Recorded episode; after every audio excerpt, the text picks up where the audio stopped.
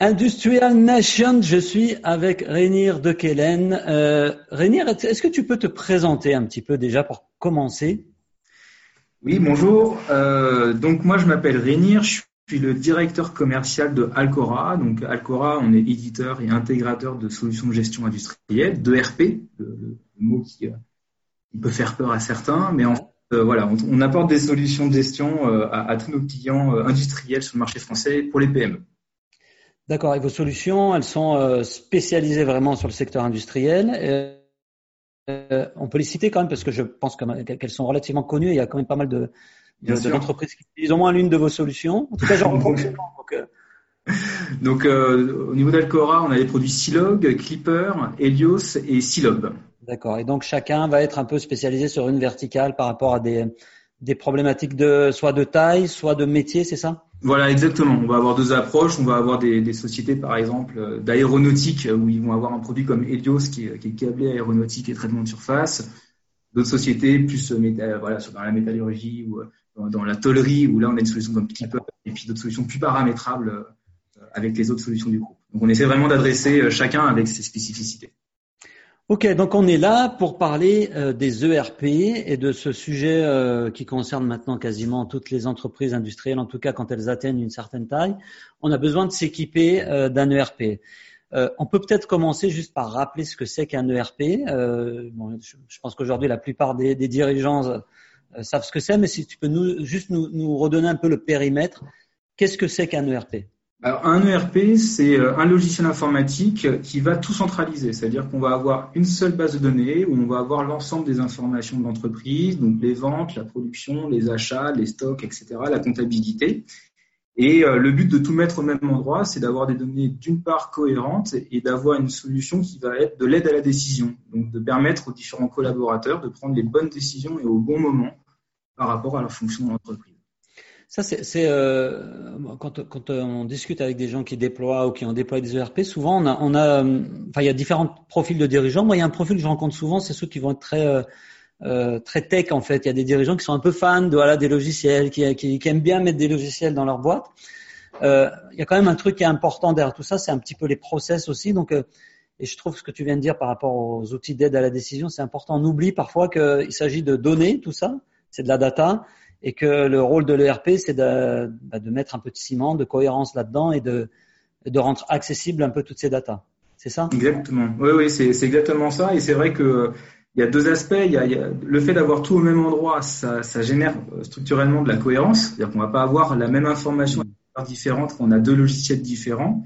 Et ça va permettre aussi de mettre un ensemble de détrompeurs. Ça veut dire de mettre certains verrous ou des alertes pour faire en sorte que les gens qui alimentent le système puissent au maximum donner de la donnée cohérente ou d'éviter des erreurs de saisie. Ok, juste pour finir un peu l'introduction, tu, tu, il y a, y a, longtemps que tu euh, travailles dans le monde des ERP. Toi, tu es un peu euh, à, vue ah, de projets t'as accompagné Ça fait plus de dix ans que, que je travaille dans les ERP. Et je suis passé par différents postes. Ça veut dire que moi, je suis de formation ingénieur en fait, industriel. Hein, j'ai fait les arts et métiers. Et derrière, j'ai commencé en tant que chef de projet, puis consultant, donc vraiment dans la partie process mise en place, consultant avant vente, et puis après, je suis parti dans la partie commerciale et direction commerciale. Pour, pour, D'accord, ok. Et donc, on a besoin quand même d'avoir un peu ce background. J'imagine quand on, a, on, on, vend ce genre de solution, il faut quand même connaître un petit peu le métier de nos clients. Euh, C'est la spécificité, je crois, de l'industrie. C'est que l'industrie, euh, c'est des gens vrais et qui, euh, qui savent ont besoin d'interlocuteurs qui, euh, qui, comprennent leurs problématiques et leurs besoins et euh, on est obligé d'avoir une parfaite connaissance de, ces flux, je pense. Exactement. Euh, alors, tout à l'heure, quand on préparait un peu le, webinaire, enfin le, call, le podcast, hein, moi, il y a quelque chose qui me frappe souvent, c'est que j'ai pas rencontré beaucoup de gens se lancer dans des projets de déploiement d'un ERP avec la banane, en disant bah super, on va lancer l'ERP on a plutôt l'impression que c'est euh, un peu une galère, non? C'est quoi ton avis là-dessus? Il y, a, vraiment deux approches différentes. Euh, c'est vrai. Franchement, il y a, beaucoup d'entreprises euh, qui, qui, démarrent un projet dans l'appréhension parce que le projet est vécu comme un mal nécessaire. Souvent, c'est parce qu'il faut remplacer une solution qui marche bien. C'est ça le pire. Elle marche bien, elle donne satisfaction, mais elle a 20 ans, elle est, elle est, elle est trop risquée parce qu'il n'y a plus qu'un bonhomme sur Terre qui est capable de, de corriger, les problèmes. Un problème. Et l'industriel peut pas se permettre un risque pareil. Et si ça s'arrête là, le projet, juste remplacer quelque chose qui est vieux, c'est vrai que le projet, il, peut être vécu comme un, mal nécessaire. À côté de ça, on a d'autres dirigeants euh, qu'on voit euh, lancer des projets qui, euh, eux, le, lancent de façon beaucoup plus motivée parce que ça va apporter, parce qu'ils ont clairement voilà un manque en termes de, pilotage d'entreprise. Ils se disent non mais là là c'est plus possible, j'ai besoin de progresser, j'ai une stratégie, je veux, je veux arriver à ce résultat-là, mais aujourd'hui, je peux pas y arriver dans l'état actuel des choses. Je vois que mes équipes sont bloquées, tu as beaucoup trop de temps. Euh, je fais des gens des fichiers Excel toute la journée alors qu'il y a d'autres choses à faire.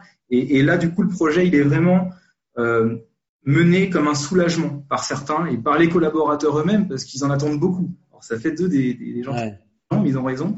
Mais par contre, voilà, ça peut être vécu aussi de façon euh, de façon, euh, de façon. Donc pour que ça soit vécu positivement, il faut quand même avoir aussi euh, compris euh, le, le, les bénéfices et les avantages que, je vais en tirer. Donc là, tu en as cité quelques-uns qui sont du gain en productivité. Je vais éviter de faire des tâches à la main qui peuvent être faites automatiquement par un logiciel. C'est un peu l'objectif de l'informatique quelque part. je vais avoir plus de data pour pouvoir prendre des, décisions. et aujourd'hui, en plus, on va pouvoir, que j'imagine, connecter le reste du système d'information des, des, des autres sources de data vers l'ERP pour potentiellement euh, rendre tout ça beaucoup plus intelligent. Exactement. Et c'est vrai que souvent on fait l'image, euh, le RP c'est la colonne vertébrale de, l'entreprise. Aujourd'hui, la colonne vertébrale, elle est vraiment interconnectée. Euh, on n'est plus dans un monde où il n'y a qu'un seul logiciel, il y a, il forcément d'autres choses qui sont en périphérie. Et tout ça, aujourd'hui, communique extrêmement bien. Et, et c'est vrai que c'est très rassurant parce qu'il n'y a rien de pire, je pense, pour les différents collaborateurs industriels de, la notion de double saisie, quoi, d'avoir deux personnes qui saisissent la même chose, c'est juste une perte de temps. Alors, une, une des premières questions qu'on peut se poser, parce qu'il y a quand même pas mal d'éditeurs. Alors, tu me disais tout à l'heure que le, que le marché est quand même temps relativement mature. Il y a, je dirais, les petits ont peut-être eu un peu de mal aussi à, survivre un petit peu ces dernières années. Donc, le, marché est relativement mature. Aujourd'hui, c'est compliqué de lancer un nouvel ERP. Enfin, en tout cas, on n'en voit pas sortir tous les jours. On a des gros acteurs, des acteurs un peu plus petits. Euh, et souvent, les, euh, les, les problématiques, c'est est-ce que euh, je vais vers une solution standard et je vais adapter mes process, enfin, en tout cas, c'est ce que je vois, euh, les questions que se posent certains de mes clients, euh, ou est-ce que plutôt il faut que vraiment que j'ai du sur-mesure? C'est quoi un petit peu ton avis sur, sur cette question qui est quand même importante parce que en termes de budget, par exemple, c'est pas forcément du coup les mêmes implications aussi. comment comment vous, vous, abordez la question de, de, votre côté chez Alcora ben, C'est vraiment une bonne question que le, que le client doit se poser lui-même en fait, parce que euh, l'approche est complètement différente. Ça ne va pas donner la même solution derrière et ça ne va pas donner les mêmes budgets. C'est-à-dire que sur un métier euh, relativement euh, classique, euh, historique, euh, où le client il se dit moi mon travail, mon industrie, c'est un business, mon besoin c'est le même que celui des autres qui font mon métier. Hmm ça peut arriver de temps en temps d'avoir cette réflexion-là. Moi, j'ai une tollerie, par exemple, j'ai besoin de la gérer, cette entreprise, elle est en croissance, mais voilà, euh, si euh, mon besoin euh, il est le même qu'un autre, qu'une autre entreprise de tollerie. Là, tout l'intérêt, c'est de prendre une solution qui est pré-câblée, où il y aura, enfin, le logiciel il est installé, on forme, euh, en quelques jours de formation, euh, l'entreprise elle peut démarrer. C'est un projet qui est court, rapide, éprouvé parce qu'il y a 2000 références satisfaites autour de cette solution. Donc il n'y a, a, même pas besoin de faire de cahier des charges. On sait que ça marche pour ce métier-là et tout le monde nous en dit du bien. Donc ça, il n'y a pas de problème. Après, il y a l'autre approche de se dire, moi, mon entreprise, elle, elle, a un plan de croissance. Euh, le business, il évolue. Je suis dans un business qui évolue énormément. Mon besoin d'aujourd'hui, c'est pas le même que mon besoin dans deux ans. Je le sais, ça. Je sais pas qu'est-ce qui sera, mais il est changé. Là, il faut des solutions qui s'adaptent et qui s'adaptent intelligemment, c'est-à-dire qui se maintiennent dans le temps. C'est pas des développements spécifiques, c'est des solutions qui accompagnent le client dans ces changements euh, d'organisation. Donc dans les critères, tu viens de nous donner un peu les critères de choix, c'est-à-dire qu'il faut euh, euh, prendre quelque chose quand même, comme disent les Américains, de scalable, c'est-à-dire que aujourd'hui, bah, je fais peut-être 2 millions de chiffres d'affaires, mais si tout va bien, demain, je, vais en faire 5 et j'aurai pas 30, mais, mais 150 collaborateurs. Ça veut dire qu'il faut avoir une, en tête déjà une solution qui euh, est capable d'absorber quand même comme, ça cette croissance. Euh, et puis après, en termes de, critères de sélection d'un prestataire ou d'une solution, euh, évidemment, c'est le nombre de déploiements. Celui qui a 10 euh, références à son actif, c'est pas la même expérience de quelqu'un que quelqu'un qui est capable bah, d'afficher 2000 ou 3000 3000 déploiements. C'est un, un, gage, j'imagine, de de qualité. vraiment le, le, je pense que la référence, ça reste quand même l'un des facteurs principaux pour, pour assurer quand on s'embarque dans un projet ERP. Et puis l'autre l'autre aspect qui, qui, qui, est fondamental, mais ça c'est le client qui, qui le ressent, c'est la capacité de l'interlocuteur, de l'intégrateur à comprendre son métier. Et, et, ça, je pense que la, la plupart des, des, choix qui se font de, de, RP se fait en final sur ce critère-là, parce que mm-hmm sur un marché où les solutions elles existent depuis 20 ou 30 ans, euh, elles font le job, j'ai envie de dire, d'un point de vue purement. Euh, ouais, c'est clair. Hmm. Ce qui va faire la différence, c'est la capacité de comprendre un besoin, d'anticiper euh, les problématiques dans, dans, la supply chain que le client ressent, mais ne sait pas exprimer forcément d'ailleurs, et de pouvoir lui apporter une solution. Et ça, des parties d'avant-vente, quand on fait des démonstrations ou quand on fait des, des audits, euh, c'est quelque chose qui, qui, qui, euh, ce niveau-là et, et inspire confiance. Bah, bah, c'est clair parce que euh, ça, va être rassurant de sentir que bah, vous avez déjà travaillé euh, avec tel ou tel euh, secteur d'activité. Et souvent, ce qui va être intéressant, c'est que vous êtes aussi capable de partager avec moi, euh, client, l'expérience que vous avez acquis chez, chez ces autres clients-là. Donc, tu parlais tout à l'heure de la tôlerie. si tu as fait un déploiement chez 20, 20 tauliers, tu commences à savoir un petit peu les problèmes des tauliers en termes de, de, de logistique, d'approvisionnement, etc. Exactement. tu peux gagner du temps parce que tu vas être capable de dire à ton client, mais là, tu te prends la tête depuis, euh, depuis 20 ans à faire les choses de cette manière. Nous, on a observé que cette manière fonctionne mieux. Et c'est intéressant, j'imagine, en termes de, de, critères. Donc, c'est un critère important quand on va commencer à, à sélectionner un petit peu des, euh, euh comment dire, des... C'est vrai que c'est important d'un point de vue métier. On prend la tôlerie comme exemple, mais comme, euh, comme critère dans l'industrie aussi. on prend l'aéronautique ou l'automobile. Ah comme secteur, comme marché. Il y a des choses qui sont hyper spécifiques à ces métiers-là et euh, qui ne peuvent pas s'improviser. Ok. Euh, du coup, dans les, donc là, je commence à choisir un peu mon, mon, prestataire, je commence à scoper un peu les solutions qui pourraient répondre. On disait tout à l'heure qu'il faut quand même aussi avoir évidemment une, une stratégie solide. Il faut savoir ce qu'on vend, qui on le vend, qui on veut le vendre dans l'avenir. Euh, donc peut-être commencer par là. Ça, c'est un, un gage de réussite. Et je crois que tu me disais que c'est potentiellement euh, des moments où vous pouvez être amené à dire non à un client qui serait pas au clair avec ce qu'il veut. Exactement. Je pense que le, le, plus important quand on lance quand on lance le projet, c'est de pouvoir exposer euh, son projet à l'intégrateur pour qu'on construise la solution. Alors, ça peut passer par un cahier des charges. Euh, par contre, souvent, ce que je dis, c'est que un bon cahier des charges il faut un certain nombre de fonctionnalités, évidemment, qui soient demandées comme des, minima requis, etc. Mais c'est pas plus il y en a, mieux c'est. Je pense qu'une bonne compréhension entre un client et un intégrateur, c'est quand le client est capable, d'une part, d'expliquer sa stratégie, vers quoi il veut aller. Comme ça, euh, l'intégrateur va pouvoir aussi savoir, euh, lors du déploiement, ce à quoi il faut être prêt pour le futur. Mmh. Primer les points bloquants aujourd'hui. Euh, souvent, on reste sur les points bloquants, on oublie d'expliquer la stratégie et pourtant, c'est fondamental pour bien accompagner nos clients dans le futur. Euh, une, des, une, des, questions aussi qu'on a soulevées, c'est donc se faire accompagner. Évidemment, si, si, on veut avoir un accompagnement en toute objectivité et qu'on se dit bah, peut-être que l'intégrateur va pas être très objectif parce qu'il a sa solution, une, chose que, tu recommandes peut-être, c'est euh, d'être accompagné, c'est ça? Oui, c'est ce que je je disais ça tout à l'heure parce que je pense que euh, c'est fondamental dans la mesure du possible que les clients puissent être accompagnés en amont de la consultation. Ça, c'est pour les rassurer parce que ben, c'est pas leur métier, donc ils savent pas qui sont les acteurs, qui sont euh, ceux qui sont justement bien positionnés par rapport à leur activité ou leur métier. Et, surtout après, c'est-à-dire qu'une fois qu'ils ont choisi un, partenaire, euh, c'est un projet qui peut durer euh, six mois, un an, un an et demi, deux ans dans certains. Mmh. Euh, sur une période aussi longue, si l'expertise n'y est pas, euh, d'avoir un, un, tiers, un, consultant qui est capable d'être là au comité de pilotage, de pouvoir intervenir dans certains cas pour, pour aider les uns les autres à se comprendre, parce que c'est quand même deux mondes euh, un peu différents. c'est clair. C'est quelque chose, c'est vraiment un, un, facteur clé de succès. D'accord, donc se faire accompagner, prendre un consultant extérieur qui a potentiellement un peu de, aussi de, d'expérience euh, sur ces sujets-là. J'ai déjà fait ça, c'est mieux, oui. et qui va piloter un peu le projet en toute objectivité. Et sur, souvent aussi d'avoir le regard extérieur, ça, ça mm. permet certainement de, de désamorcer des, euh, des questions de communication. Et puis tout simplement parce que ça prend énormément de temps en un projet euh, pour le client. Et la gestion de projet, ben, c'est pas forcément quelque chose que tout le monde a en interne ou peut libérer. Et du coup, euh, ces consultants peuvent aussi assumer une partie de ça, euh, de cadrage en tout cas, pour être sûr que le pilotage projet se fait. Quand il y a une liste de tâches à faire, quand nous, on n'est pas euh, en, en, prestation, est-ce que chacun fait son boulot à, à temps, etc., etc. Ok, donc ça c'est un facteur clé de, de, de, de succès des projets de déploiement de RP. Euh, Est-ce que tu as identifié d'autres d'autres facteurs clés? Enfin, d'autres choses qui font que ça va bien fonctionner? je pense que le plus fondamental, c'est euh, un l'implication de la direction. Euh, un projet qui n'est pas sponsorisé par la direction, c'est un projet qui, euh, qui va être vraiment très compliqué.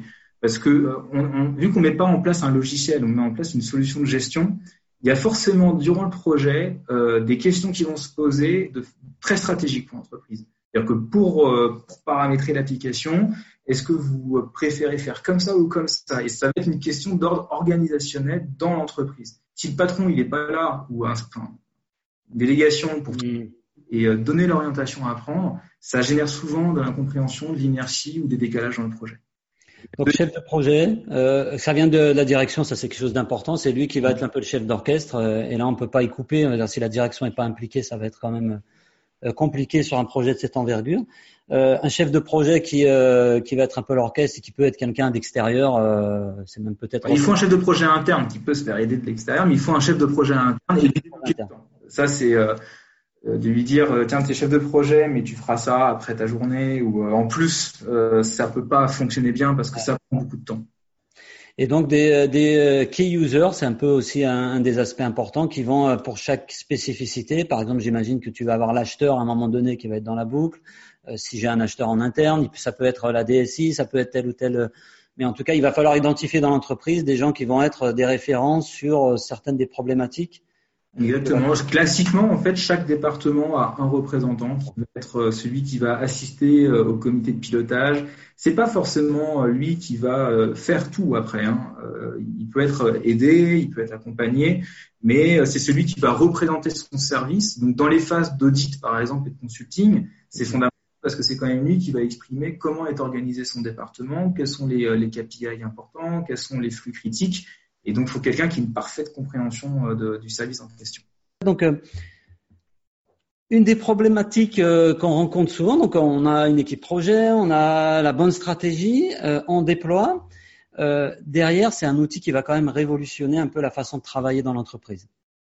Et donc, ça va soulever quelques problèmes. Je te, citais tout à l'heure le cas d'un de mes clients qui appelle le RP Jacqueline. C'est-à-dire qu'on on a découvert que ces équipes, une fois le truc installé, euh, bah, lui avait donné un petit nom et en gros Jacqueline c'était pas une personne super aimable quoi dans l'entreprise. Euh, Est-ce que c'est des choses que tu rencontres? J'imagine que oui, mais voilà, comment on peut, euh, comment on peut euh, fluidifier un peu tout ça, faire en sorte que bah, ce changement important dans la vie de l'entreprise, il, se passe bien quoi? C'est quoi, quoi, un peu les conseils que tu pourrais donner par rapport au déploiement? C'est vrai que quand tu m'as raconté ton, anecdote, elle m'a fait sourire parce que elle est assez représentative de ce que peuvent vivre les, sociétés qui mettent en place un ERP. Et, je, me souvenais d'un client euh, qui, avait pris un peu le contre-pied de ça, c'est-à-dire qu'il avait anticipé ça et qui avait essayé de faire un peu de pédagogie et de, faire du, euh, marketing interne autour de son projet. C'est-à-dire que euh, pour que les gens comprennent ce qu'ils vont en tirer et comprennent à quel point ce projet va être bien pour eux, du début à la fin, tout a été marketé entre guillemets, c'est-à-dire que le projet, il donnait un nom. Euh, lors du Go Live, euh, c'était une fête avec une banderole, bienvenue à Silob, au revoir l'ancienne ERP. il y avait des affiches dans les couloirs qui expliquaient un peu comment ça se passait, mais de façon humoristique. Donc, il y a eu beaucoup de choses qui ont été faites pour accompagner les gens euh, dans la globalité au niveau de ce projet. Donc ça, ça peut être une idée, pas facile à mettre en œuvre. Je, bah, je trouve ça génial en fait. Je, je, je, crois, pas l'avoir vu en fait euh, dans toutes les entreprises que j'ai pu euh, découvrir ces deux, deux, trois dernières années notamment. Et j'ai, vu peut-être une fois une boîte qui avait donné un nom au projet. Euh, et je trouvais ça pas marrant en fait. Ils avaient appelé ça Starlight ou je sais plus comment ils avaient appelé ça. Euh, mais en gros, c'était voilà, on a un peu, ça faisait un peu euh, commando euh, ou opération quoi. le projet Starlight 2019. Future 4.0. Ouais, c'est un peu ça, ouais. on arrête avec le de les points zéro parce qu'à bout d'un moment. par contre, je trouve ça une super idée en fait, parce que derrière mm. l'idée de marketer le projet, en fait, ça veut dire qu'on va aussi quelque part aller le vendre à nos à nos utilisateurs finaux. C'est de ça dont il s'agit. Et, puis, quelque part, indirectement, pour le faire, c'est pas que ça demande du temps, mais ça a nécessité de se poser des questions fondamentales. C'est qu'est-ce que les collaborateurs vont en tirer de ce projet-là? Et s'ils ont su bien le faire, c'est qu'ils avaient su identifier ça avant le projet. Et c'est pour ça que le projet s'est bien passé. C'est que depuis le début, ils savaient exactement tout ce qu'ils allaient pouvoir tirer comme bénéfice. Donc ça nous ramène un peu à ce qu'on se disait au début. Si on veut que le projet fonctionne, il faut aussi, avant même de commencer à poser un cahier des charges, se dire ben je lance ce projet, euh, ça va répondre à toutes ces problématiques-là, je vais gagner euh, tel tel avantage à, à déployer cette solution-là. Et euh, en gros, il faut aussi euh, que tout le monde s'y retrouve, c'est-à-dire que c'est pas juste une contrainte supplémentaire qui doit venir s'ajouter dans, dans les process de l'entreprise, ça doit être quelque chose où tout le monde y gagne. Quoi. Exactement. Et ça peut demander beaucoup de pédagogie. Je prenais un autre exemple qui est euh, dans, dans, un atelier lorsqu'il faut mettre en place des nouvelles choses, par exemple de la, de la saisie codabar ou, ou du pointage atelier. on travaille dans l'industrie, donc c'est quelque chose on va se retrouver face à des gars qui ont, 30, 40 boîtes, 40 ans de boîtes et qui vont pas vouloir se laisser faire comme ça. Ouais, qui vont pas changer comme ça aussi, aussi facilement leur pratique. Quoi. Voilà. Et donc et là, il faut réussir à, à, à expliquer. Euh, et alors c'est c'est un binôme hein, entre l'intégrateur et, et, la direction, hein, d'expliquer pourquoi on fait ça, pourquoi il faut faire ça, et que c'est pas pour fliquer les gens, mais que c'est pour mieux piloter les mieux piloter la planification, etc., etc. Mais souvent, c'est des sujets qu'il faut identifier dans l'analyse de risque pour comprendre où sont les points critiques et savoir les traiter en fait dans, dans l'approche. Et c'est là où, euh, où, je pense qu'il y a, y, y dans le monde des ERP, il y a, il y a différents acteurs et, et c'est là où, euh, où, je disais au début, nous on travaille avec de la PME industrielle et c'est là où c'est important en termes d'interlocuteurs, c'est qu'on euh, est face à une population qu'on connaît bien et on ne travaille pas avec une PME dans la relation et dans, dans, dans la discussion de la même façon avec un groupe, par exemple. Ouais, c'est clair. Sont, sont, très segmentés, en fait. En tout cas, tout ça, ça m'évoque une chose, c'est que finalement, euh, j'ai envie de dire, le, le, le logiciel lui-même, euh, bon, on est quand même sur des marchés relativement matures, donc chacun va avoir ses spécificités, mais à, à la fin, c'est du code informatique, c'est le même, quoi. Si je, si je caricature, vraiment, la différence fondamentale, c'est l'humain, c'est l'humain en interne dans l'entreprise. C'est-à-dire que la, la, condition de réussite ou d'échec, elle est liée euh, euh, aux gens et aux humains qui vont derrière euh, changer, déployer ça. Et du coup, c'est vraiment peut-être le, le, facteur de risque qu'on a un peu tendance à minimiser parfois euh, sur ce genre de projet qu'il faudrait vraiment peut-être placer au cœur de la démarche. Quoi. Comment à chaque étape du projet on, on identifie les risques ou les, les, opportunités ou les facteurs de réussite liés à l'humain. Mmh, non, c'est vrai que c'est un facteur très important, les, les, un marché mature. En effet, L'expertise, elle est d'une part dans les hommes et, dans la solution. Hein, c'est la chimie des deux qui va faire que quand on arrive chez un client, euh, tout de suite on a le même langage et on sait se comprendre. Et dans l'application aussi. Donc ça, c'est quelque chose de très important. Et en termes de choix, c'est vrai qu'il faut aussi que le client regarde qui est l'entreprise qu'il a en face parce que d'une part, euh, la relation va se créer très tôt parce qu'on va partir pour 10 à 15 ans euh, sur un ERP. Donc il faut en effet que le, le côté humain colle dans la compréhension de la supply, des besoins, euh, de l'implémentation, de, de, comment on veut travailler ensemble. Euh, mais il faut aussi l'analyser sous forme d'analyse de risque. Ça veut dire que de, de travailler avec un intégrateur euh, où il y a trois consultants euh, en tant que euh, c'est pas possible parce que si la personne avec qui ça se passe bien elle démissionne de l'intégrateur, qui va prendre On est parti pour 15-20 ans. Donc il faut des interlocuteurs et des sociétés qui soient organisées en face, solide, dans le temps. Bah écoute, je pense que ça sera le mot de la fin. C'est un petit peu ton, ton dernier conseil, euh, aussi bah, se faire accompagner par une entreprise euh, sur laquelle on peut vraiment s'appuyer. Euh, je vais redonner un peu, euh, le, le, tu peux, bah, tu vas le faire, le lien vers votre site euh, pour le coup? Alors en fait, ça va dépendre du. Euh, y a, logiciel. il, y a, il, y a, plusieurs produits, donc on retrouvera les, les, les produits. Euh, D'accord. Donc je mettrai en référence un peu les liens vers les différents produits. Voilà, euh, exactement. Je pense que ce sera plus simple et euh, ça permettra, voilà, en fonction des projets, de pouvoir s'orienter correctement. Voilà. Bah écoute, Rénir, merci beaucoup pour euh, le temps que tu euh, nous as accordé, pour ces, ces conseils. Je trouve qu'on a vraiment des, des, trucs assez intéressants dans, dans, dans tout ce qu'on s'est dit aujourd'hui et et j'espère que ça va permettre d'aider euh, des dirigeants à partir aussi du bon pied sur ce type de projet. Merci beaucoup à toi. Merci à toi, Karim.